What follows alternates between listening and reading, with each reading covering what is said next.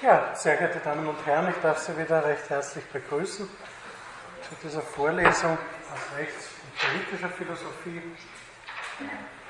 Wir hängen immer noch beim Staat und werden dort auch noch eine Weile herumhängen.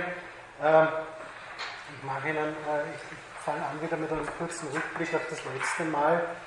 Ähm, wir haben also noch den Themenüberblick abgeschlossen, irgendwie so mit Recht und Gerechtigkeit. Ich habe Ihnen angekündigt, dass das der letzte Blog sein wird, also damit werden wir uns in etwa im Jänner beschäftigen. Äh, zunächst darauf hingewiesen, dass schon die Grundbegrifflichkeiten, die dabei eine Rolle spielen, komplex sind und nicht einfach dem einfachen Zugriff zugänglich.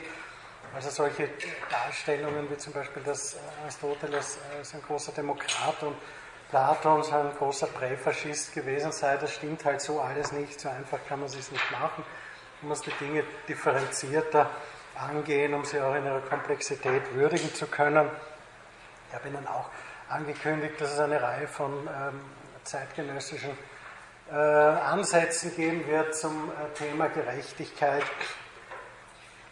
die ich Ihnen im Einzelnen noch vorstellen werde, also von John Rawls bis Jacques Derrida, Judith Butler habe ich Ihnen unterschlagen, muss man da natürlich auch nennen. Und bin dann äh, zum Staat übergegangen. Ich werde Ihnen vielleicht kurz eine Programmvorschau noch zeigen. Also haben uns jetzt etwa letztes Mal mit den historischen Kontexten beschäftigt. Ich habe Ihnen die These dargetan und auch zu argumentieren gesucht, dass äh, der Staat, zumindest das, was wir heute als Staat bezeichnen, zu einer bestimmten Zeit entstanden ist, im Laufe der Zeit auch bestimmte Wandlungen erfahren hat, dass bestimmte Begriffe und Konzepte da signifikant dazugehören, wie der Souveränitätsbegriff, der uns heute und auch nächstes Mal noch beschäftigen wird, zu dem ich auch die Facette der Staatsgewalt rechne, also die Vorstellung, dass der Staat ein Gewaltmonopol sich aneignet, dass nur der Staat Gewalt ausüben darf und dies auch tut, im Idealfall im Modus rechtlicher Verfahren, im weniger idealen Fall im Modus direkten Zugriffs durch Verwaltungsorgane, Behörden aller Art. Beides kennen wir auch heute. Zum Beispiel ähm, gibt es äh, Listen von äh, Terrorverdächtigen, die äh, von US-amerikanischen Behörden auch ohne Einschaltung eines Gerichts eliminiert werden, einfach aufgrund von verwaltungsbehördlichen Entscheidungen. Das ist natürlich ein großes Problem. Es spiegelt zugleich das Selbstverständnis des Staates oder seiner Repräsentantinnen und Repräsentanten über die Jahrhunderte wider, dass eigentlich hier eine absolute Macht, eine absolute Gewalt sich ausdrücken soll. Dazu kommen wir heute auch noch im Detail etwas intensiver. Die nächsten Themengebiete werden Staatsvolk und Staatsgebiet sein. Ich habe Ihnen das auch im Zusammenhang mit dem Rechtsphilosophen und äh, Staatsrechtler Georg Jelinek angedeutet. Man könnte ja nun meinen, das seien eher so empirische Begriffe oder empirische Phänomene, wer jetzt äh, das Volk eines Staates ist und dazugehört, was das Staatsgebiet ist, das lässt sich empirisch klären. Ein einfacher Blick in die Welt, wie wir sie heute erleben, zeigt, dass das nicht stimmt. Denken Sie an Phänomene wie Migration, Flucht, den ungeklärten Rechtsstatus von Menschen auf der Flucht, die Frage, was Staatsbürgerschaft eigentlich alles bedeutet, welche Vorteile und Nachteile das für Individuen haben kann. Es gibt Menschen, die sich sehr gerne ihrer Staatsbürgerschaft entledigen würden. Es gibt solche, die sehr gerne eine bestimmte Staatsbürgerschaft annehmen. Es gibt Menschen, die staatenlos sind und dementsprechend sich mehr oder weniger im rechtsfreien Raum bewegen, weil alles, was mit Recht, mit Rechten, mit Rechtsansprüchen zu tun hat, heute eben mit diesem Konzept des Staates korreliert und, und zu tun hat. Ähm, also denken Sie daran, es war lange jahrhundertelang schwierig, eine Ehe aufzulösen. Es war jahrhundertelang schwierig, aus einer religiösen Gemeinschaft auszutreten, sich einer anderen anzuschließen oder gar keiner anzugehören. Das geht heute. Alles in Relation zu Staaten. Also Sie können äh, gegenüber einem Staat ihren Austritt aus einer Religionsgemeinschaft erklären. Die meisten Religionsgemeinschaften nehmen solche Austrittserklärungen ja nicht an. Ähm, Sie können Ehen auflösen, weil sie aufgrund staatlichen Rechts geschlossen sind und nicht irgendwelche religiöser Rechtsvorstellungen. Also das hat alles viele unterschiedliche Facetten Und die Frage, äh, wer da jetzt wo dazugehört und zugerechnet wird, nach welchen Kriterien, wer darüber bestimmt, das sind naturgemäß auch eminent philosophische und theoretische Fragen. Also auch die, die, äh, die Streitigkeit darüber, wo ein bestimmtes Gebiet dazugehört. Denken Sie an die Ukraine heute, äh, an andere Konflikte, ist keineswegs eine, die sich so leicht empirisch klären wird lassen. Wir kommen dann in weiterer Folge zu, zu diesem Pärchen Rechtsstaat und Polizeistaat, das ich Ihnen auch schon angedeutet habe. Also Rechtsstaat funktioniert auf, auf der Basis irgendwelcher rechtsförmiger Verfahren, die auch mit Gewaltenteilung zu tun haben, in der Regel mit Gerichten, mit äh, Gerichten, die zumindest im Anspruch nach unabhängig von anderen staatlichen Behörden oder von Lobbyisten agieren sollen, wohingegen der Polizeistaat alles das nicht kennt und relativ schnell zur Tat schreitet, was ja in heutigen Diskussionen vielfach auch als sein Vorteil angepriesen wird von seinen Verfechterinnen und Verfechtern. Das Ende, das letzte, den letzten Teil dieses, dieses Staatsthemas wird äh, die, das Verhältnis von Demokratie und Diktatur und in dem Zusammenhang Ausnahmezustand spielen, Ausnahme, Suspendierung von Rechtsordnungen und dergleichen, das ja zumindest dem Anschein nach durchaus auf dem Weg zwischen demokratischen Strukturen und autoritären oftmals angesiedelt ist. Also dieses, dieses Thema Staat mit diesen, mit diesen Unterkapiteln wird uns bis Ende November beschäftigen. Im Dezember werden wir uns dann endlich diesen äh, Rechtsgeltungsfragen und auch dem Verhältnis von Recht und Politik unabhängig vom Konzept des Staates zuwenden. Auch der Frage, wie sich Recht selbst konfigurieren kann als Rechtsanwendung, als Rechtswissenschaft, die irgendeinem Wahrheitsanspruch folgt, wie immer der definiert sein mag, einer bloßen juristischen Expertise, die keinem Anspruch mehr auf wahrheitsförmige Erkenntnisse folgt, sondern nur mit dem Anspruch auf Erfolg. Und wie Rechtsphilosophie und politische Philosophie da hineinpassen.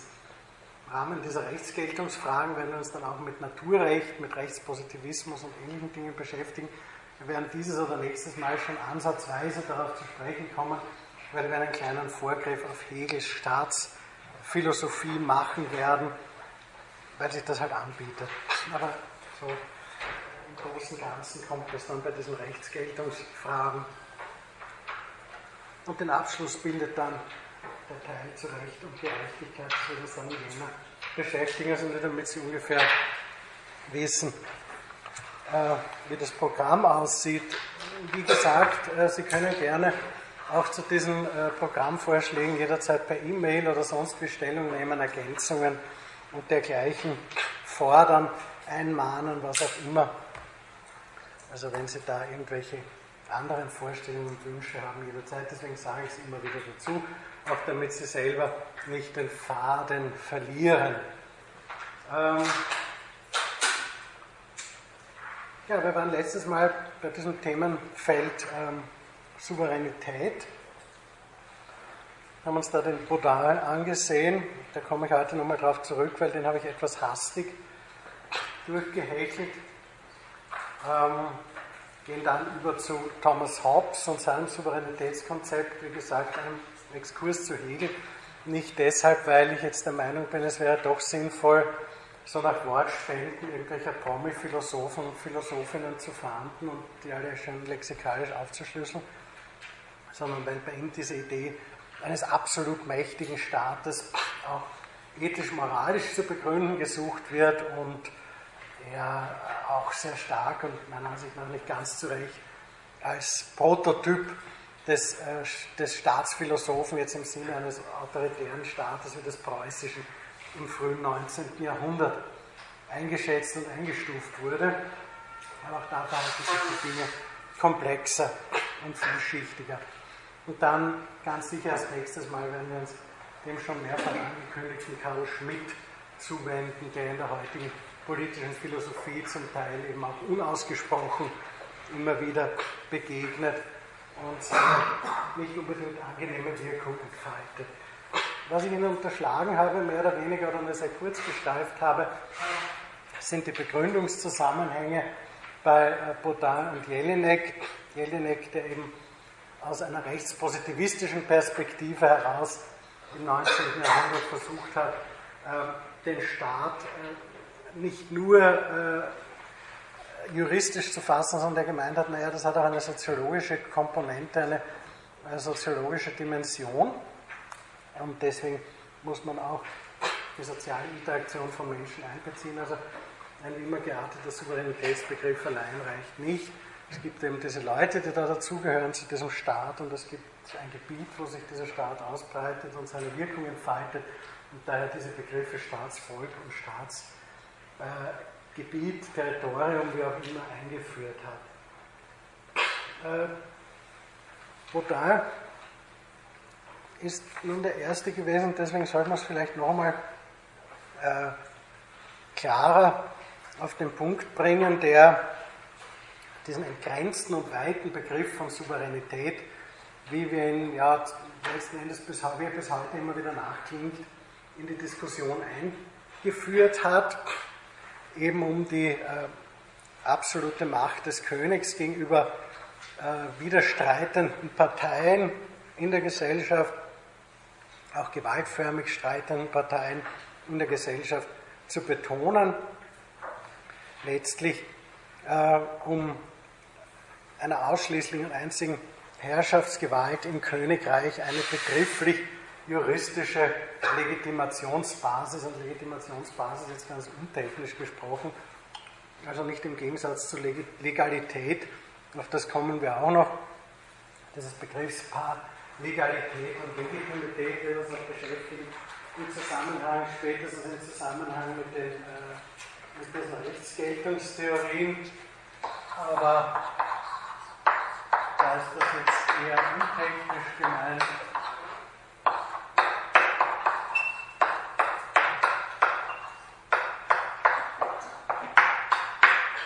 Weil eben auch von Karl Schmidt oder auch schon in, den, in den Abschlussakten des Wiener Kongresses, das, was bloß legal sei, das, was bloß in einem Gesetz verankert sei, das sei noch lange nicht legitim.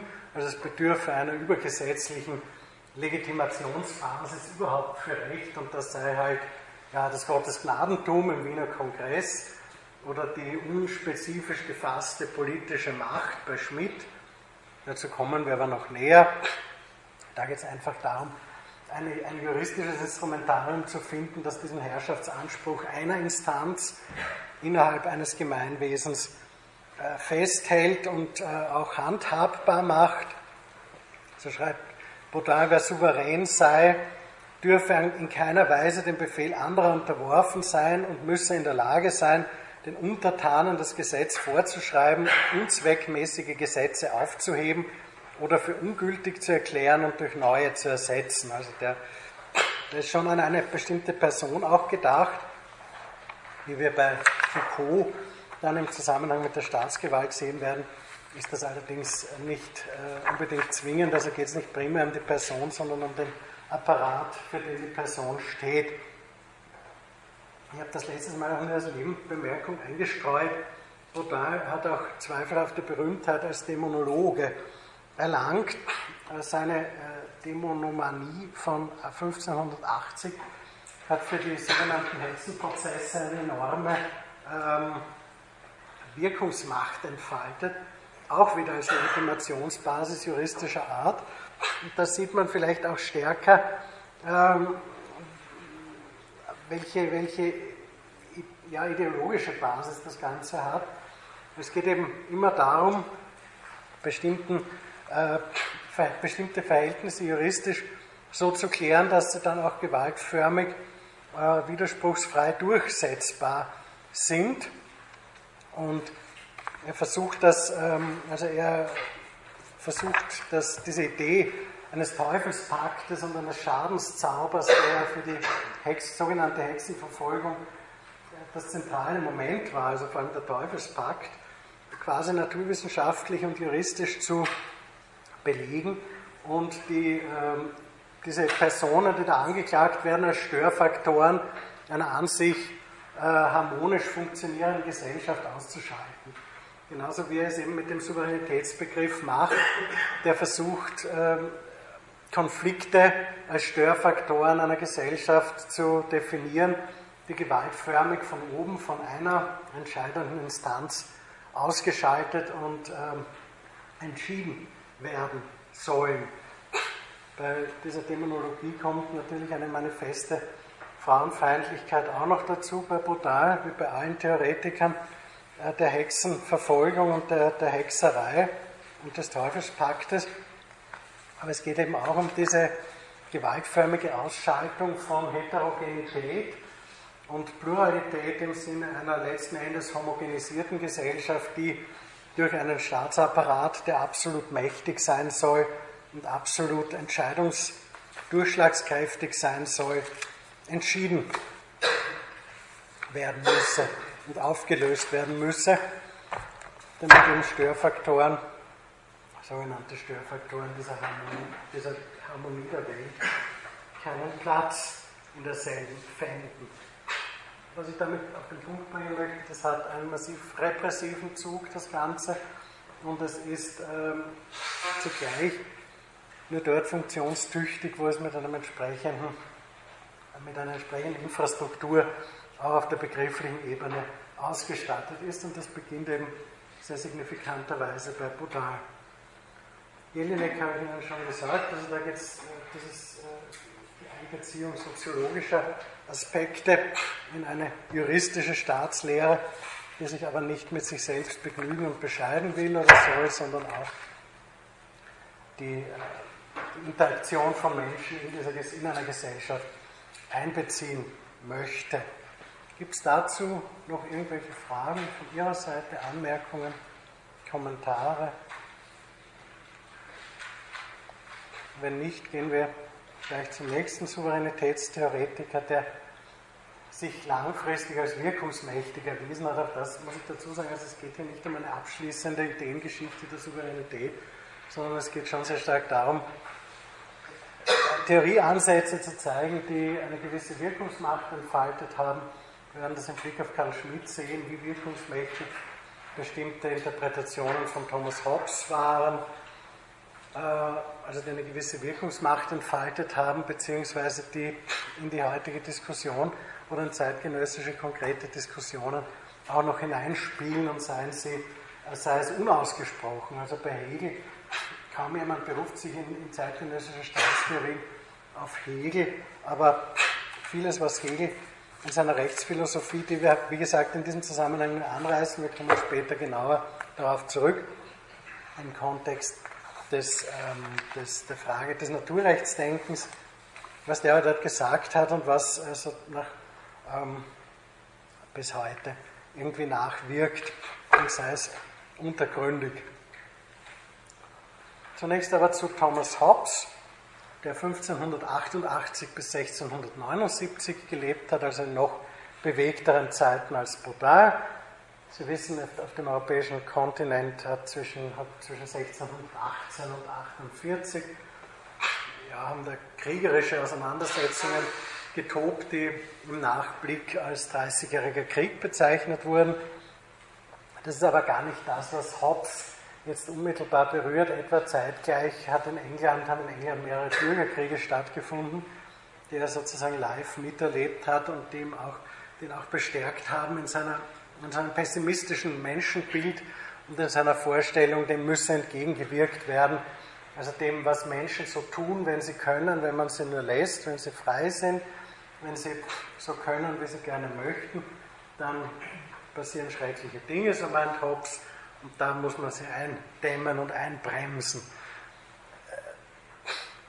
Ich komme auf den zeitgenössischen Kontext noch einmal zurück festzuhalten ist, dass die äh, Vorstellung der menschlichen Existenz in dieser Zeit eine sehr beschädigte war durch die Art auch der kriegerischen Konflikte. Also gerade der sogenannte 30-jährige Krieg hat ja auch einige kriegstechnische und kriegssoziologische Neuerungen gebracht in Form von Söldnerarmeen, die halt einfach alles geplündert haben, was zu plündern war. Und dadurch bei vielen Menschen der Eindruck entstanden ist, der durchaus berechtigt, dass es ein ihres Lebens in keinem Moment mehr sicher. Auch die Darstellungen des Todes verändern sich in dieser Zeit. Die fröhlich begrenzten Skelette mit Blumengirlanden versehen, das ist der mittelalterlichen Welt werden abgelöst Vanitas-Darstellungen, durch Verfall, Elend, Tod als, als, als was Deprimierendes und als etwas Allgegenwärtiges. Und der englische Bürgerkrieg, die englischen Bürgerkriege haben sich wohl etwas zivilisierter zugetragen, aber auch durchaus in sehr hohem Maße gewaltförmig und die Möglichkeiten des, äh, ja, der Durchschnittsbevölkerung, sich da irgendwie zu entziehen, waren wahrscheinlich ungefähr so wie im heutigen Syrien vergleichbar, ansatzweise strukturell. Die Militärtechnik war natürlich eine andere.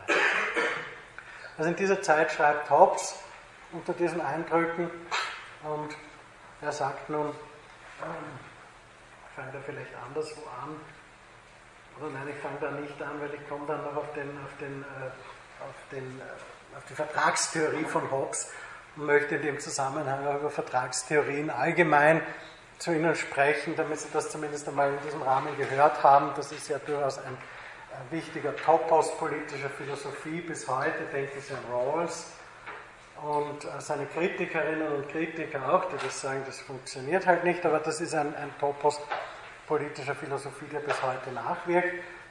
Und Hobbes meint nun, dass der Souverän den Staat verkörpere. Das mit dem Verkörpern ist bei Hobbes durchaus ähm, nicht bloß metaphorisch gemeint, sondern Hobbes versteht den Staat äh, mehr oder weniger als etwas, das man im weitesten Sinn physikalisch erklären kann, so wie man auch den Menschen eher physikalisch erklären kann. Also das sind äh, bewegte Anhäufungen von Materie, Materienaggregate. Er bezeichnet sowohl den Menschen als auch die Maschine, den Staat gelegentlich als Maschine, weil das nicht so, äh, nicht so ausformuliert ist wie bei anderen, wie bei Lametrie, aber es ist durchaus ein ja, materialistisch-mechanistisches Menschenbild und Staatsbild. Also das Konzept des Körpers spielt da eine große Rolle und da fügt sich eben diese, diese, diese vielen Menschen, die da in diesem Staatswesen oder Gemeinwesen leben, die fügen sich zusammen zu einem äh, Staat, der vom Souverän verkörpert wird. Ich weiß nicht, ob Sie dieses Titelblatt des Leviathan kennen. Also der Leviathan ist das Buch, ähm, auf das ich mich da hauptsächlich beziehe. Ähm, aus dem Jahr 1651. Der Begriff stammt aus, dem, aus der jüdischen Bibel, aus dem äh, Buch Hiob. Bezeichnet dort auch ein Ungeheuer, ein Seeungeheuer. Also Nietzsche war nicht der Erste, der den Staat als Ungeheuer bezeichnet hat, aber für Hobbes hat das durchaus positive Konnotationen, weil ein Ungeheuer wirkt einschüchternd und bringt die Menschen sozusagen zur Raison, zur Vernunft.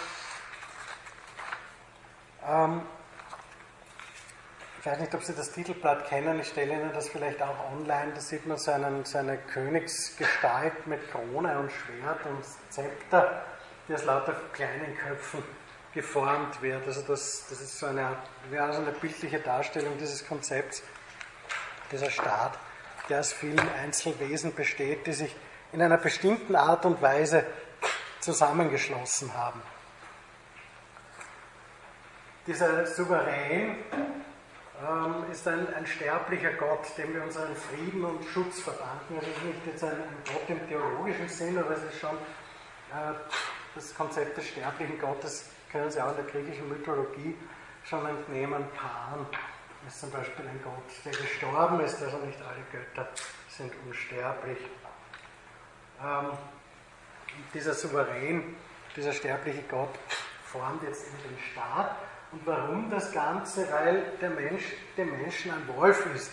Er ist ihm aber auch ein Gott. Das schreibt er in einer früheren Schrift in De Corpore, wo er eben zum Ausdruck bringt, meiner Ansicht nach und nicht nur meiner Ansicht nach, dass der Mensch sich selbst Maßstab ist und zugleich größte Bedrohung. Also diese vielfältige Hobbes-Interpretation, wo man sagt, das ist eigentlich ein religiöser oder theologischer Denker, das stimmt nicht wirklich. Also es gibt alle möglichen religiösen Bekundungen und Ausrufe in Leviathan und Bezugnahmen, aber so wirklich ernst scheint das nicht gemeint, weil es geht eben um, um äh, ja, Bilder, um, auch um Selbstschutz vielleicht.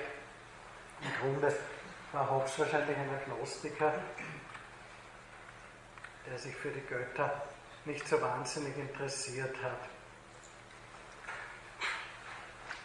Ja, Hobbes ähm, Staatsphilosophie ist auch als eine Art ähm, Staatsphysik bezeichnet worden, sofern eben beanspruchte Sätze aus der Mechanik oder ja, aus der Mechanik auf die, auf, die Philosophie, auf die Politik und auf die Anthropologie zu übertragen. Und diese sozialen Atome sind eben gefährlich für Hobbes. Äh, Im Urzustand, und da komme ich jetzt auf die Vertragstheorien zu sprechen, oder im Naturzustand, wo die Menschen nach Hobbes eben noch nicht durch staatliche oder souveräne Strukturen gebändigt waren, hat ähm, der Kampf aller gegen alle geherrscht. Also Mensch ist an sich nicht nett zu anderen, sondern eben ein Wolf. Es gibt viele verschiedene Wertigkeiten und Wertungen, die Menschen treffen, Prioritäten, die sie setzen. Das ist schwer, da allgemeine Regeln zu finden. Und tendenziell sind Menschen für Hobbes brutal und bösartig. Das ist durchaus auch eine Sicht, die aus dieser, aus dieser kriegerischen Welt, in der er gelebt hat und die er erlebt hat, irgendwo begründbar ist oder nach, zumindest verstehend nachvollziehbar, auch wenn man sich dem nicht anschließen muss, beziehungsweise auch wenn man sagt, ja, Menschen sind halt auch bösartig und brutal und grausam, sie sind auch was anderes noch und ob diese Repression dazu führt, dass sie, dass das ganz, dass sie friedlicher interagieren, ist halt die große Frage, ob das nicht eine Brutalisierung auf anderer Ebene nach sich zieht. Also für Hobbes jedenfalls äh, funktioniert das nicht im Naturzustand. Die Menschen äh, bekämpfen sich nur gegenseitig mit äußerster Brutalität. Keiner dämmt sie ein. Und daher entscheiden sie sich irgendwann, äh, einen Unterwerfungs- oder Begünstigungsvertrag zu schließen. Der Begriff stammt nicht von Hobbes selber, sondern aus der späteren Literatur.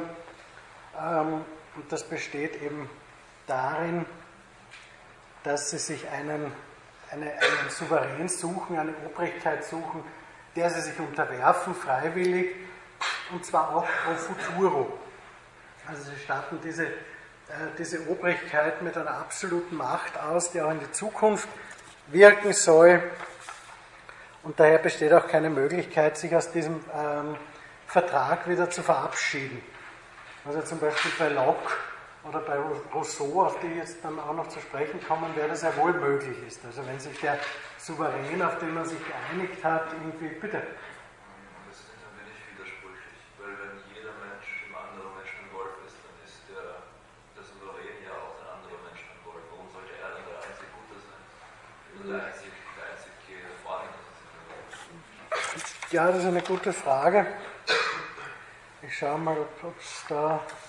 ich habe da irgendwo mir irgendwas notiert, genau zu, zu dieser Frage.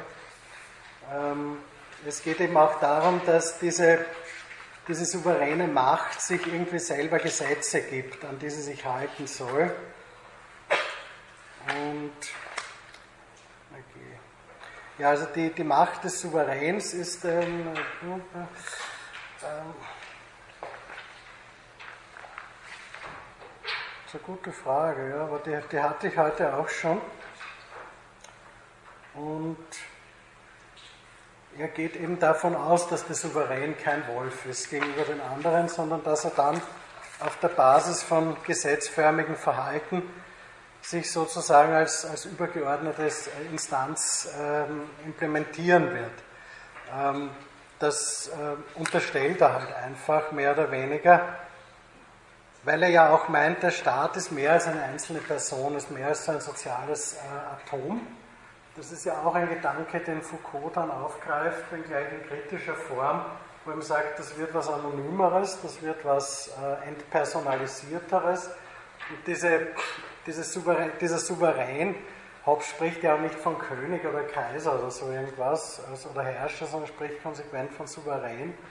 Der steht da sozusagen drüber, weil er auch diese Gesamtheit, diesen gesamten Staatskörper irgendwie repräsentiert und deswegen geht er offenbar davon aus, dass dieser, äh, diese, dieser Souverän sich anders verhalten wird als die einzelnen sozialen Akteure im Naturzustand. Das ist, ist eine Unterstellung, die er trifft äh, der man sich nicht anschließen muss und von der man ja auch weiß, dass sie nicht einlösbar war. Auch, bitte. Geht er irgendwie auf familiäre Strukturen ein, wenn er jeden so ganz als Einzelnen sieht oder kommt das gar nicht vor? Nein, das, das spielt bei ihm anders als bei Hegel zum Beispiel gar keine Rolle. Also das, er sieht die, die Individuen als kämpfende Akteure in einer, in einer totalen Welt primär. Und was, was sonst an Gruppenegoismus auftritt, ist halt auch nur dann eine Frage, könnte man jetzt, ich, meines Wissens beschäftigt er sich mit Familie nicht explizit, aber man könnte natürlich sagen, das sind dann auch Gruppenegoismen. Also man schließt sich halt zusammen, um ähm, sich gegenseitig zu helfen, aber das sind fragile Koalitionen sozusagen. Bitte. Aber das Ganze ist ja ein bisschen eine naive Aussage. Man, man im Urzustand jeder gegen jeden brutal sich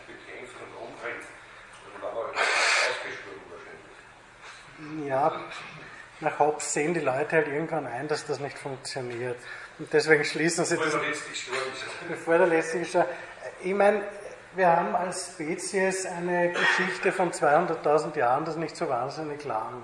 Also man könnte auch sagen, wer weiß, vielleicht schaffen wir es ja noch. Äh, das, wenn, wenn, Sie denken, die, die Spezies der Dinosaurier hat, äh, glaube ich, mehrere Millionen Jahre äh, überdauert, bevor sie verschwunden ist von diesem Planeten, aus welchen Gründen immer. Möglicherweise oder wahrscheinlich aus externen Gründen, aus Gründen, die, die, die das Leben für diese Spezies nicht mehr möglich gemacht haben. Aber der Mensch ist nicht so wahnsinnig lang da. Also es kann durchaus sein, wenn, und, und Hobbes würde ja sagen, ja, es hat ja eh diese Zusammenschlüsse und staatlichen Disziplinierungsmaßnahmen gegeben und äh, ja, vielleicht schaffen wir es ja trotzdem noch weil wir eben so brutal und gewalttätig sind. Ich meine, diese, diese Zeitdimensionen waren zu Hobbes Zeiten nicht bekannt, das könnte man heute durchaus auch für Hobbes ins Treffen führen, dass das ja alles nicht so wahnsinnig lang funktioniert hat und wir sind ja eine, eine sehr reproduktive Spezies. Das heißt, die, die ab, Abgeschlachteten werden ja immer wieder ersetzt äh, und von daher, ja, es gibt dann auch so Regulative, also dauert es halt ein bisschen länger.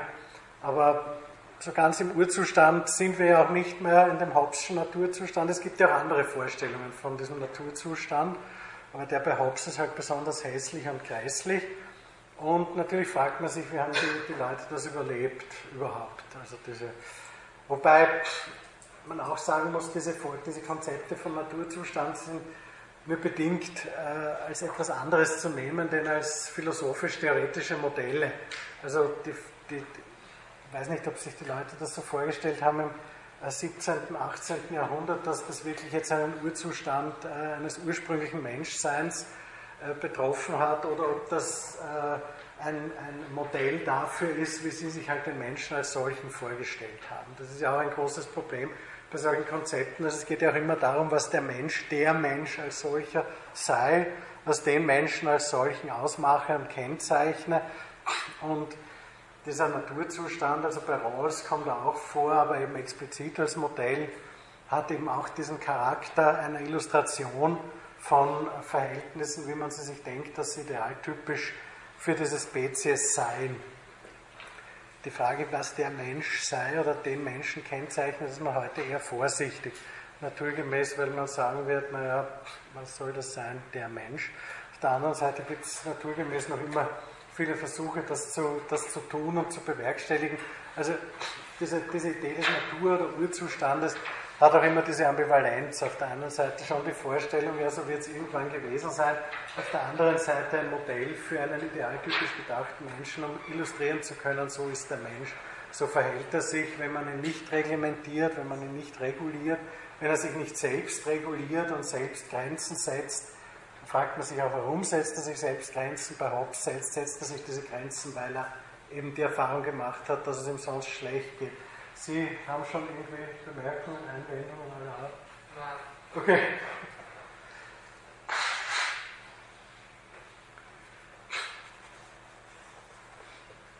Ja, äh, die Leute schließen eben bei Hobbes diesen Unterwerfungs- oder Begünstigungsvertrag, unterstellen sich diesem Souverän, der mehr ist als die Summe der Einzelteile. Wie das zustande kommen soll, das weiß man nicht so genau. Man kann das mit diesem Foucault'schen Erklärungsmodell des, der Biopolitik oder Biomacht, glaube ich, doch ganz gut nachzeichnen. Diese äh, Umsetzung von Souveränitätskonzepten oder Staatskonzepten in der frühen Neuzeit, wo es eben darum geht, äh, eine, eine rationale Verwaltung von Individuen, die diesem Staat, diesem, äh, diesem, diesem Untertanenverband zugerechnet werden, ähm, bewerkstelligt. Und die Figur des einzelnen Königs, des einzelnen Fürsten, so pompös und bombastisch sich die auch aufgeführt haben mögen, in der absolutistischen Welt tritt de facto in den Hintergrund. Dahinter werken Systeme, die mehr und mehr in die Anonymität versinken und für die dieser Souverän, dieser Fürst nur noch der Unterschriftenlieferant ist, der sich auch natürlich gewisse äh, Freuden und Lustbarkeiten auf dieser Basis genehmigen kann selbst, aber tatsächlich ist es der Apparat, der Verwaltungsapparat, der administrative Apparat, der wirkt. Bitte.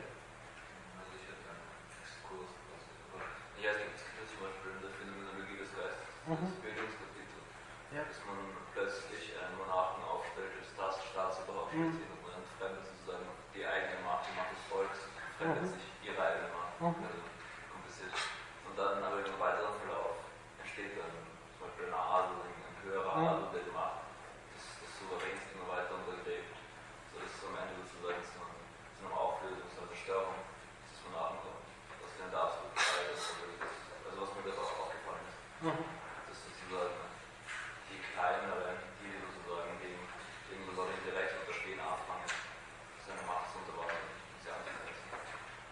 Ja, das kann man auch, kann man auch empirisch durchaus so belegen. Auch die, die Konflikte zwischen, ähm, auch die Interaktion, also diese, die, die realen Monarchen kommen naturgemäß aus irgendwelchen aristokratischen Kreisen und werden dann von diesen wieder äh, mehr oder weniger zurückgestutzt. Aber in der, in der Staatswerdung der, der frühen Neuzeit ist es halt sehr oft der bürokratische Apparat, der viel mehr ähm, Bedeutung erlangt als die, als, die, als die Aristokratie. Also die absolutistische Monarchie in Frankreich ist ja gerade dadurch gekennzeichnet, dass sie den Adel entmachtet, die gesamte Macht dem äh, absoluten Monarchen zuschreibt und dann auch damit scheitert über zwei Generationen hinweg. Was aber bleibt, ist der Staatsapparat. Also der Staatsapparat bleibt auch bei Robespierre, nur dass sich halt die Personen verändern und dass sich die, die Akteure verändern und dass vorne nicht mehr der, der absolute, auch, auch, die, was wir, wir sprechen ja heute immer noch von Souveränität, das hat sich ja nicht geändert, nur ist der Souverän als anders gedacht. Das ist eben nicht mehr ein absoluter Herrscher oder eine Adelsklick, sondern es ist äh, das Volk, was für Hegel ja zum Beispiel ein absolutes Unding war, eine verworrene Vorstellung, dem Volk Souveränität zuzubilligen, weil das kann ja gar nicht funktionieren. Die Frage ist, ob es funktionieren kann, ob es äh, jemals funktioniert hat, ob das mehr ist als ein ideologischer Anspruch und ein Konzept, das ist halt eine andere Frage. Aber theoretische Erläuterungsmodelle dazu gibt es naturgemäß einige. Ja, ich wollte Ihnen in dem Zusammenhang noch andere Vertragstheorien äh, kurz ganz kurz vorstellen. Habe ich das Chaos,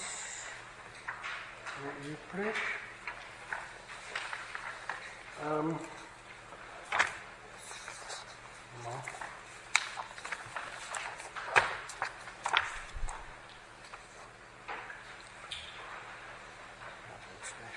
ich das habe. Ich finde es auch hier.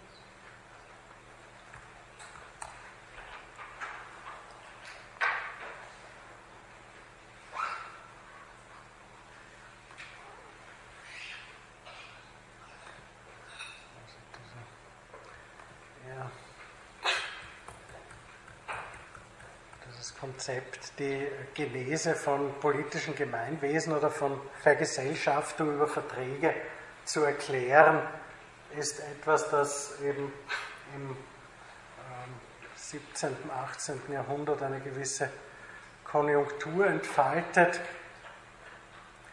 gegenüber den alten Modellen der mittelalterlichen Welt, auch das, das der feudalen Welt, die über das, über das Mittelalter im engeren Sinn hinaus dauert, wo man eben sagt, ja, das sind gottgegebene Verhältnisse, es gibt Stände von Adeligen, von Grundbesitzern und von Leuten, die für diese Grundbesitzer arbeiten und keine Adeligen sind, die eben entsprechend andere Rechte haben, keine Rechte haben, versucht eine aufgeklärtere Weltsicht, eine der Aufklärungsphilosophie verpflichtete, das sind alles Autoren, die irgendwo im weiteren Sinn der Aufklärung zuzurechnen sind, das anders zu begründen. Und man sagt dann halt eher, naja, die Leute haben sich freiwillig zusammengeschlossen äh, und haben sich äh, selbst in Beziehungen gegeben, in staatliche Beziehungen hineingebracht. Auf vertraglicher Grundlage und Verträge kann man schließen, kann man auch wieder lösen. Hobbes ist der Meinung, man kann sie nicht lösen, weil das gerade die Idee ist, nur dieser Vertrag, diese Unterwerfungskonstellation würde einen Schutz bieten vor der Willkür der einzelnen Akteure, die sich gegenseitig äh, bekämpfen. Locke zum Beispiel, der, eine, der um einiges jünger ist als, als, als Hobbes und nicht mehr so, könnte man auch argumentieren, nicht mehr so in, der, in dieser Welt der Bürgerkriege und Kriege äh, verhaftet und sozialisiert ist, für den geht es eigentlich eher um den Eigentumsschutz und das Eigentum. Also Menschen vergesellschaften sich, weil sie Eigentum definieren wollen, weil sie Eigentum wahren wollen.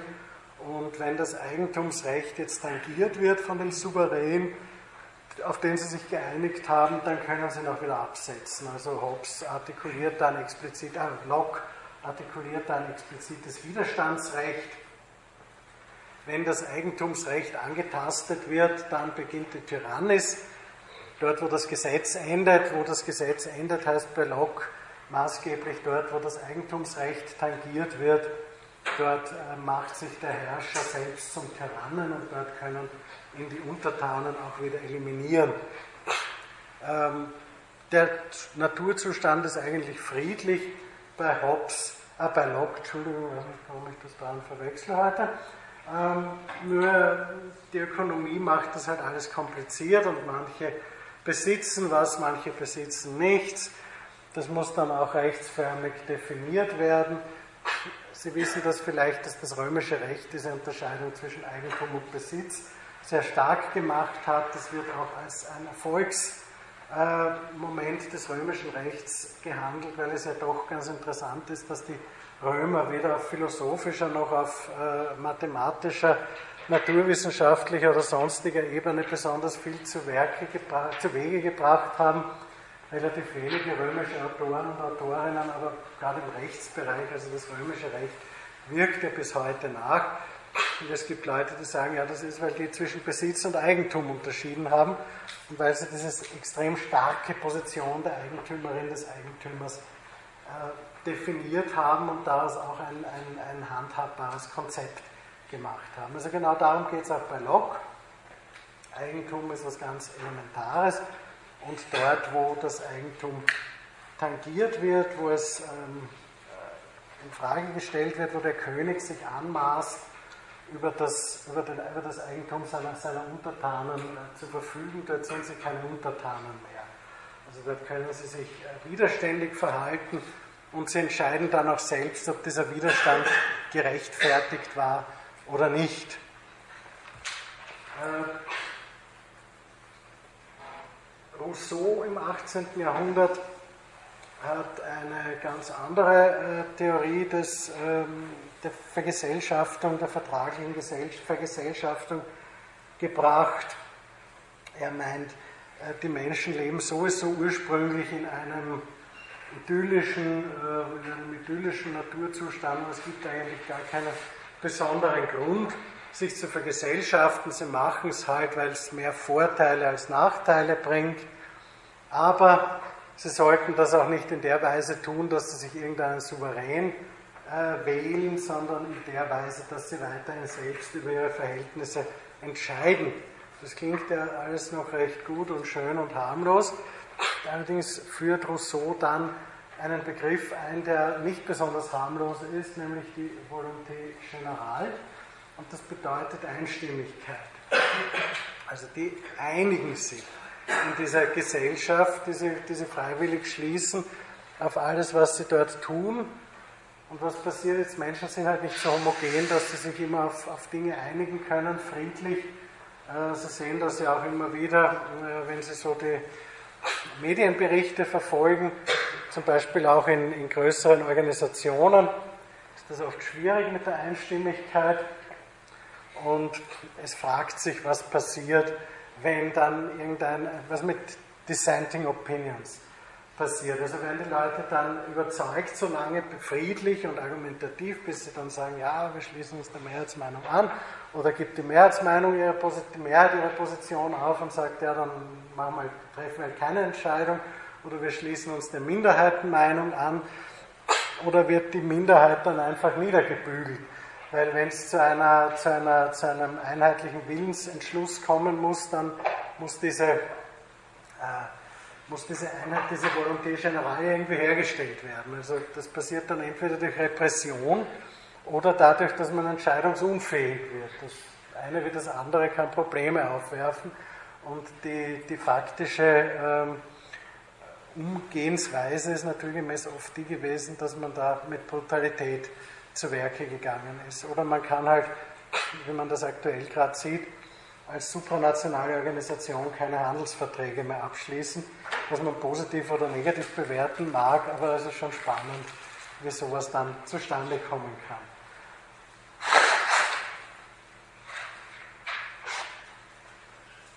Das wären so die, die bekanntesten und einflussreichsten Vertragstheorien äh, des 17. und 18. Jahrhunderts. Ich möchte noch auf Kant hinweisen, der keine genuine Vertragstheorie entwickelt hat, der aber auch etwas zur Vergesellschaftung von Menschen ausgeführt hat, das ganz spannend ist, weil es nicht so eindimensional ist und nicht so homogenisierend wie bei vielen anderen.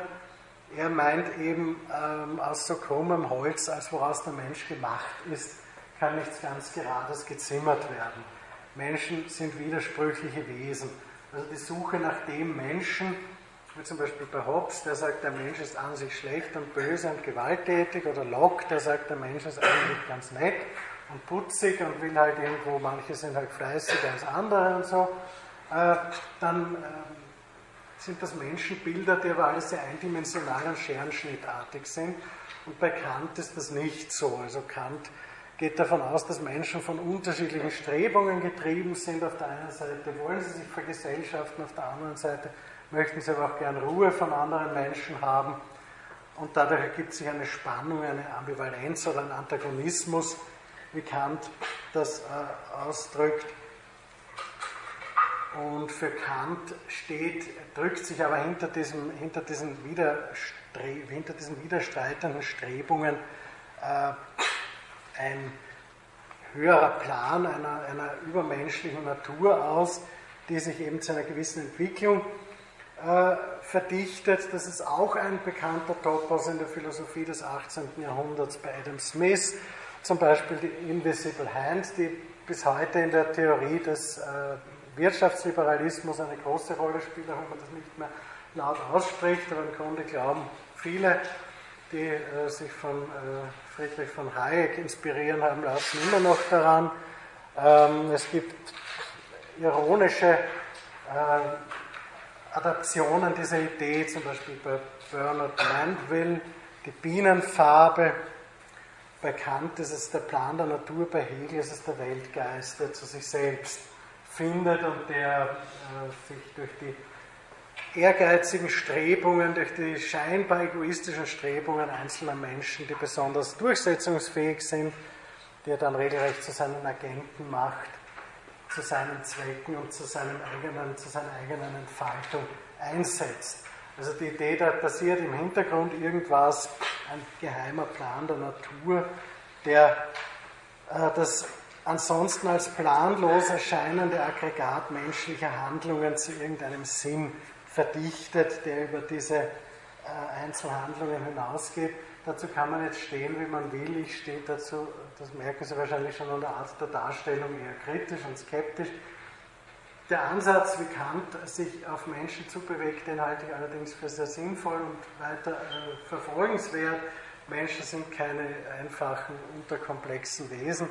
Daher sind auch keine einfachen, unterkomplexen Erklärungsmodelle angebracht, sondern es äh, ergibt sich die Notwendigkeit, sich dieser Komplexität auch entsprechend zu stellen und anzunehmen.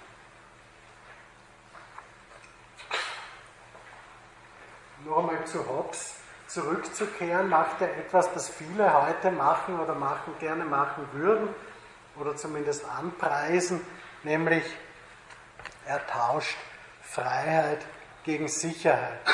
Also wenn man sich jetzt aussuchen kann, in einer Gesellschaft zu leben, die einen Kampf aller gegen aller praktiziert, wo sich die Menschen gegenseitig abschlachten, dann, äh, ob man dort leben will, das wäre dann der Zustand der Freiheit für Hobbes, oder lieber ein reglementiertes Dasein fristen will in einer autoritären Gesellschaft, wo aber die Verheißung von Sicherheit da ist, weil nur der Souverän Gewalt ausüben darf.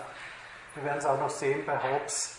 Er darf sehr viel Gewalt ausüben, also vor dem Souverän ist niemand sicher in der Hobbes'schen Konstruktion des Unterwerfungsvertrages.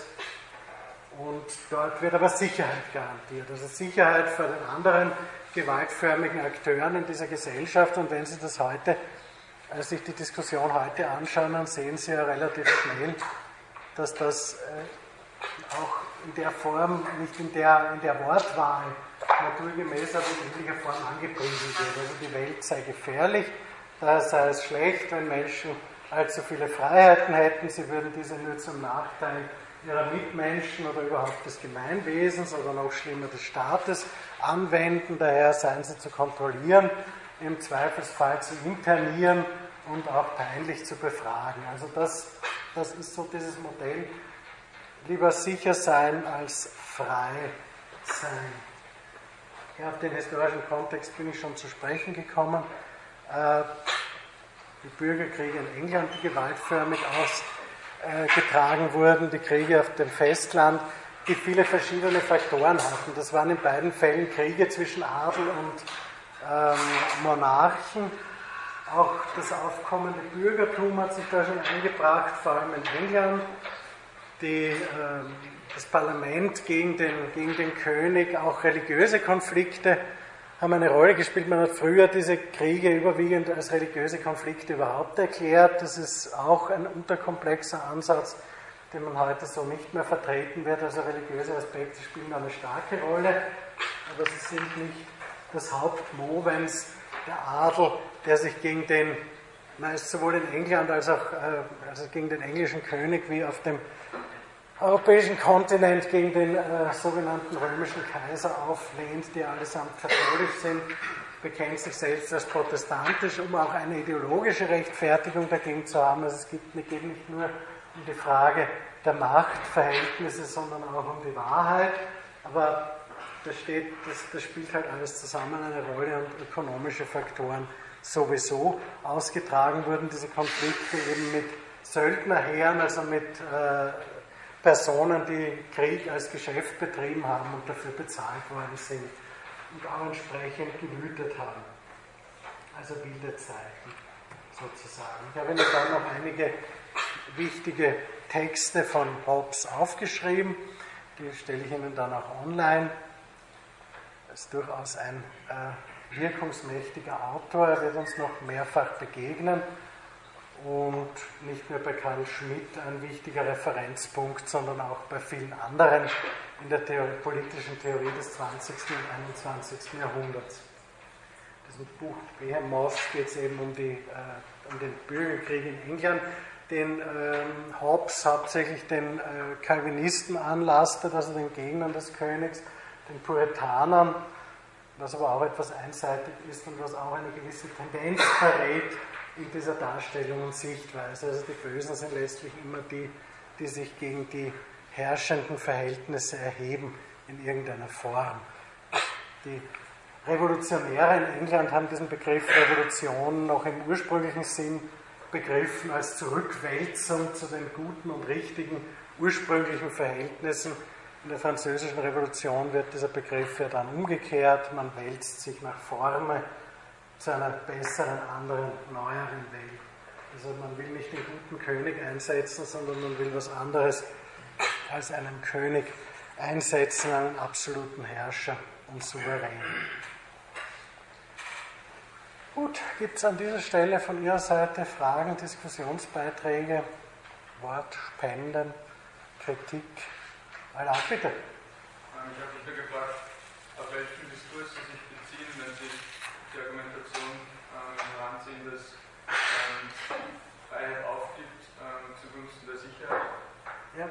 Dass mir so vorkommt, dass ähm, in eher populistischen Argumentations Argumentationen, sogar die, die umgekehrte Argumentation doch üblich ist, dass man sagt, ähm, dass man doch eher ähm, wieder zurück will zu einem ähm, unregulierten, zu einer unregulierten Situation, in der der Staat nicht so viel. Das gibt es auch. Da kommen wir auch noch darauf zu sprechen, aber die Argumentation, die gerade im, im, äh, im Gefolge von 9-11 sehr stark gemacht worden ist, auch von politischen Theoretikerinnen und Theoretikern wie äh, Condoleezza Rice oder Tom Wolfowitz, die auch politisch aktiv waren und nicht nur als Politikwissenschaftler tätig waren, ist das sehr stark eigentlich gemacht worden. Diese, diese äh, grundsätzliche Skepsis gegenüber bürgerlichen Freiheiten, weil die Welt eben dazu nicht geeignet oder nicht geschaffen oder nicht reif oder was auch immer sei, sondern man müsse regulieren, man müsse eingreifen und müsse diese Bürgerrechte zurückschrauben, die äh, viel zu äh, überbordend seien und viel zu stark ausgenützt würden. Man hat auch Lager angelegt, wo Menschen interniert werden, ohne dass jetzt irgendein Gericht involviert wird. Die amerikanisch, amerikanischen Gerichte haben sich sehr bemüht, zum Beispiel in Guantanamo überhaupt ihre Zuständigkeit hinein zu reklamieren in die ganze Veranstaltung, was zum Teil gelungen ist, zum Teil nicht. Also man hat durchaus auf, auf der politisch-ideologischen Ebene damit argumentiert, dass das halt nicht geht. Man kann keine entgrenzte Freiheit äh, im Sinne von irgendwelchen Bürgerrechten, die zu weit gediehen seien, äh, weiterhin praktizieren. Man müsse einschränken. Und zwar nicht jetzt im Sinne dessen, dass man die Verfassung ändert, was in den Vereinigten Staaten ein großes Problem darstellt, sondern indem man außergesetzliche Durchgriffsrechte des Staates wieder äh, heranzieht und auch zum Teil nicht nur außer, ähm, außerverfassungsrechtliche, sondern auch solche, die man in der Verfassung selbst angelegt sieht, also ähm, Sonderrechte, Vollmachten des Präsidenten zum Beispiel, auf deren Basis man dann unter Ausschaltung der Gerichtsbarkeit auch zu unmittelbaren Handlungen kommen kann, die gefährliche Personen aus dem Verkehr ziehen. Also was, was immer heute unter Drohnenangriffen und dergleichen passiert, äh, wird ja nicht mit Gerichtsbeschluss absolviert, sondern das sind Dinge, die Verwaltungsbehörden entscheiden. Und da gibt es auch durchaus elaborierte Argumentationsmodi dafür. Also es sind keine populären, da gebe ich Ihnen schon recht, aber das sind solche, die von politischen Entscheidungsträgerinnen und Entscheidungsträgern auch argumentiert worden sind. In Deutschland zum Beispiel äh, hat der frühere äh, Bundesinnenminister und jetzige Finanzminister Schäuble sich immer sehr gerne auf einen Text des Staatsrechtlers Otto Depenheuer berufen, Selbstverteidigung des Rechtsstaates. Wir kommen noch darauf zurück, wo genau das eingefordert wird. Also wo der eben schreibt, die Welt ist so, dass es eine kleine zivilisierte westliche Enklave gibt, das sind wir, hier im Westen und dann gibt es die böse äußere Welt, die eben gewalttätig ist, wo Barbaren äh, wüten und Menschen, die nur auf Mord und Totschlag aus sind und dem kommt man nicht bei mit üblichen rechtsförmigen Verfahren, sondern da müsste man einschränken. Und Grundrechte haben da überhaupt wenig Platz, weil das hängt nur, also das, das hängt nur auf im Kampf und im Einsatz gegen das, was unmittelbar bedrohend ist.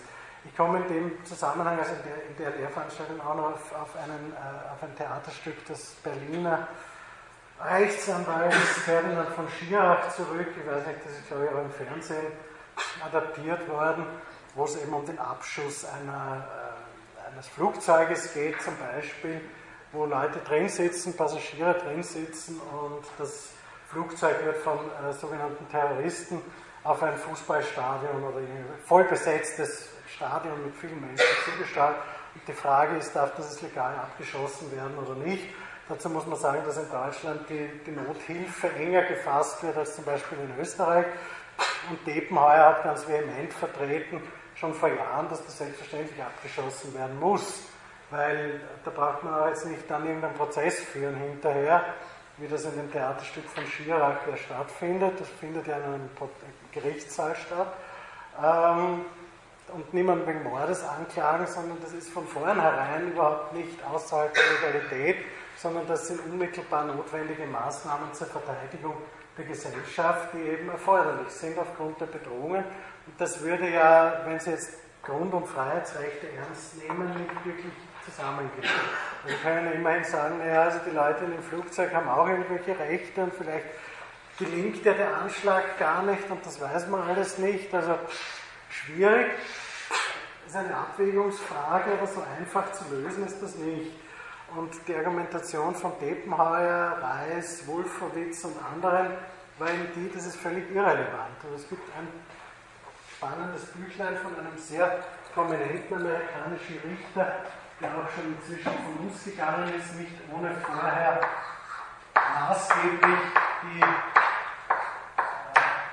Rechtsstreit Gore gegen Bush 2000 zu entscheiden. William Rehnquist, ein sehr konservativer äh, Vorsitzender des Supreme Court in den Vereinigten Staaten über viele Jahrzehnte, der hat ein Buch geschrieben schon in den 90er Jahren, All Laws but One. Also warum sollen in Kriegszeiten alle Gesetze ausgehebelt werden können, außer diesen persönlichen Freiheitsrechten, außer diesem Recht zum Beispiel, außer der Habeas Corpus Akte, dem Recht ohne Haftbefehl, ohne richterlichen nicht verhaftet werden zu dürfen. Das kann es ja nicht sein.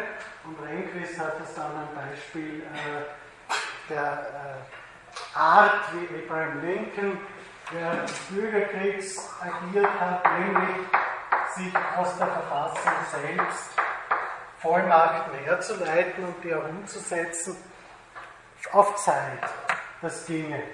Mein Rehnquist, also die Diskussion ist älter als 9-11 und sie ist aber durch, diese, durch die Ereignisse damals und danach sehr stark beflügelt worden und hat sehr starken Auftrieb bekommen.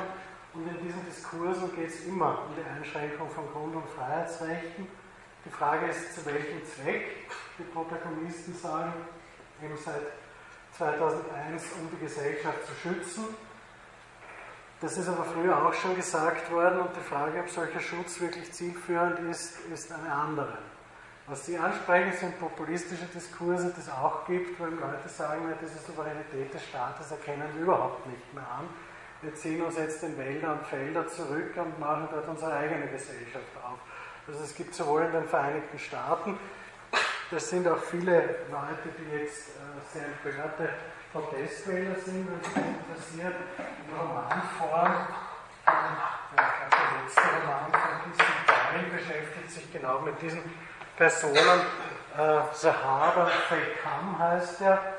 Und da geht es also genau um solche Leute, die sagen, mit diesem Staat, der gar keiner ist, haben wir keinen Vertrag er auch keinen Zugriff auf uns. Wir gurten uns zum Beispiel im Auto nicht an und wenn ein Polizist uns darauf anspricht und wünscht, dass wir uns angurten, dann gibt es halt Krieg. Äh, das das gibt es, ja, also das, das. Und das gibt es in Deutschland in, in Form dieser sogenannten Reichsbürgerbewegung, die jetzt auch in die Medien gekommen ist und der, der rechtsradikal, sehr rechtsradikal ist, ist in, Amerika also Sovereign Freeman und wie sie sich nennen, sind auch eher rechtsradikal. In Österreich gibt es also Leute, die sich zu eigenen Staatenbünden zusammenschließen ob die ideologisch irgendwie auf dieser Links-Rechts-Skala überhaupt ausgerichtet sind oder ob die eher nur sich irgendwelchen Verschwörungstheorien verpflichtet fühlen, kann ich nicht sagen. Dazu kenne ich mich damit zu wenig aus. Aber die Verschwörungstheorien sind sehr ausgereift. Also auch da geht es um korporationistische äh, Beeinflussung der Menschen, um angebliche der Staat seine Firma, die sich die Eigentumsrechte auf Individuen kaufen und lauter solche Sachen. Und das gäbe ihn gar nicht, das sei überhaupt nur eine Erfindung. Also das geht dann schon sehr ins Krude und ins, ins, ins äh, Esoterische auch, aber das gibt es alles. Und das gibt, das ist durchaus, hat das eine gewisse Resonanz. Äh, je unzufriedener die Menschen werden in einer Gesellschaft, aus welchen Gründen immer, desto eher zu was Konjunktur, aber von den politischen Eliten äh, in den USA und in Deutschland, insbesondere und auch in der EU allgemein, ist in den letzten Jahren und Jahrzehnten eher was anderes propagiert worden und auch veröffentlicht worden. Und wir kommen eh drauf im Zusammenhang dann noch mit dieser ganzen Sache mit Polizeistaat und Ausnahmezustand. Bitte. Bitte? Habe nur mit meinem Finger. Ach so, okay, gut. Weitere Fragen, Wortmeldungen, äh, Überlegungen Ihrerseits? Ja. Dann frage ich mich, ob ich heute noch mit dem Hegel anfangen soll. Ich glaube, das ist keine so wahnsinnig gute Idee. Man, ich mache zwar nur einen Exkurs zu Hegel an dieser Stelle, weil ich ähm, Ah, da hat sich was verschoben auf dieser Folie, das ist irgendwie, sind, da hat sich der Absatz einfach verschoben, also ich stelle Ihnen das richtig bei den online gestellten Folien. Bei Hegel muss man ein wenig ausholen, nicht weil ich jetzt der große Hegelianer wäre, sondern weil Hegel ein äh, spezifisches Konzept von Philosophie vertreten hat, dessen Grundzüge man zumindest erklären muss, wenn man die hegelische Staatsphilosophie und Rechtsphilosophie einigermaßen adäquat äh, ähm, darstellen möchte. Naturgemäß kann man nicht Sinne ihrer als Studio arbeiten. Also irgendwie bringt man seine eigenen Positionen auch ein. Sie werden merken, dass ich da einige Skepsis habe gegenüber, hege gegenüber diesen Ansätzen. Aber man kann sich auch nicht so einfach machen, wie äh, viele äh, Rezipientinnen und Rezipienten, die die hegelische Staatsphilosophie als eine rein, äh, reine Ideologie des preußischen Staates im 18. Jahrhundert verteufelt haben, obwohl viele Formulierungen Hegels das durchaus nahe liegen lassen. Also fängt ja, und ich werde mich der, dem, der hegelischen Rechtsphilosophie ausführlicher dann bei den Rechtsgeltungstheorien widmen, weil es eben eine explizite, auch schon vom Titel her, explizit naturrechtliche Position ist und das in dem, in dem Zusammenhang besser passt auf der anderen Seite, aber in unserem Zusammenhang jetzt mit dem Staat auch, weil immerhin heißt es im Paragraphen 331 äh, der Rechtsphilosophie von Hegel, der Staat sei die absolute Macht auf Erden. Und es gibt auch einen ganz interessanten Ansatz zur Souveränität, die auf die Figur des Fürsten durchaus zugespitzt wird. Also das ist keine anonyme Souveränität, wie man sie vielleicht bei Hobbes verorten kann, vielleicht auch nicht, je nach Lesart ist es schon eine recht spezifische. Und es ist auch ein sehr spezifisches Konzept der Gewaltenteilung, das sich damit verbindet. Also das Konzept der Gewaltenteilung, wie es bei Locke oder Montesquieu äh, auftritt, die staatlichen Gewalten sollen sich eben aufgliedern in Exekutive, Legislative und Judikative, die voneinander unabhängig sein sollen und sich im Idealfall gegenseitig kontrollieren mögen ist bei Hegel etwas anders. Dort wird die fürstliche äh, Macht als eine eigene Form, als eine eigene Gewalt bezeichnet und die, die Judikatur wird der Exekutive zugerechnet. Und auf diesen Fürsten ist die Gestalt des Souveräns schon zugeschnitten. Das ist insofern interessant, als die in der juristischen Terminologie heute noch nach wie vor sehr präsente ja, fiktive Gestalt des Gesetzgebers bei aller juristischen Hegelschelte. Also Sie werden kaum Rechtstheoretikerinnen und Rechtstheoretiker juristischer Provenienz finden, die sich auf Hegel beziehen oder die ein gutes Haar an Hegel lassen. Äh, bei aller Schelte an Hegel ist das seltsamerweise genau dieses Souveränitätskonzept, das da noch immer durchschimmert im Untergrund, wenn vom Gesetzgeber die Rede ist. Wir werden uns dann auch im Zusammenhang mit der äh, naturrechtlichen Disposition Hegels und Honnets versucht, das noch einmal zu übersetzen in eine Sprache des 21. Jahrhunderts und noch einmal zu implementieren, auch kurz beschäftigen, weil das äh, relativ neu und, und spannend ist. Ähm, was ich Ihnen noch zum Abschluss vorlesen will, es gibt viele Formulierungen bei Hegel, eben die gerade in der Rechtsphilosophie, die diese Interpretation, das sei doch ein stockreaktionärer Verteidiger eines bestimmten eines autoritären Staates, äh, ganz untechnisch gesprochen, sehr nahe liegen lassen. Da schreibt er ja schon in der Vorrede, was vernünftig ist, das ist wirklich und was wirklich ist, das ist vernünftig. Jetzt es viele Leute gegeben, die gesagt haben, naja bitte, also der sagt ja, äh, das, was empirisch gerade vorhanden ist, das ist auch an sich vernünftig und richtig und deswegen sind immer die bestehenden Verhältnisse zu verteidigen, das sagt er nicht. Und aus diesem, meine, vielleicht sagt das doch, aber im Grunde sagt das meiner Ansicht nach nicht. Und um das zu belegen, dass er das nicht sagt, muss man etwas weiter ausholen. Und dieses weiter ausholen schaffe ich heute nicht mehr. Deswegen vertröste ich Sie mit Hegel auf den nächsten Montag. Ich hoffe, Sie rennen nicht alle davon. Es wird nicht so schlimm und nicht so trocken, wie es sich vielleicht anhört. Aber äh, wir werden auch zu Karl Schmidt kommen und dann wird es schon wieder äh, blutrünstiger, das Ganze. Also, es wird, wird nicht so statttrocken. Äh, Gibt es von Ihrer Seite Fragen, äh, Kritikpunkte, sonstige Kundgaben? Sie können mir jederzeit gerne eine E-Mail schreiben. Ich glaube, das mit dem Moodle-Zugang hat jetzt funktioniert, oder? Das funktioniert jetzt gut.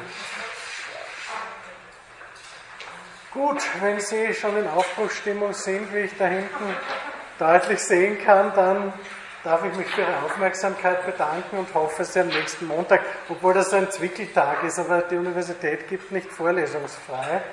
Deshalb halte ich naturgemäß auch brav die Vorlesung ab, trotz dieses Zwickeltages Sie nächsten Montag wieder hier anzutreffen. Vielen Dank.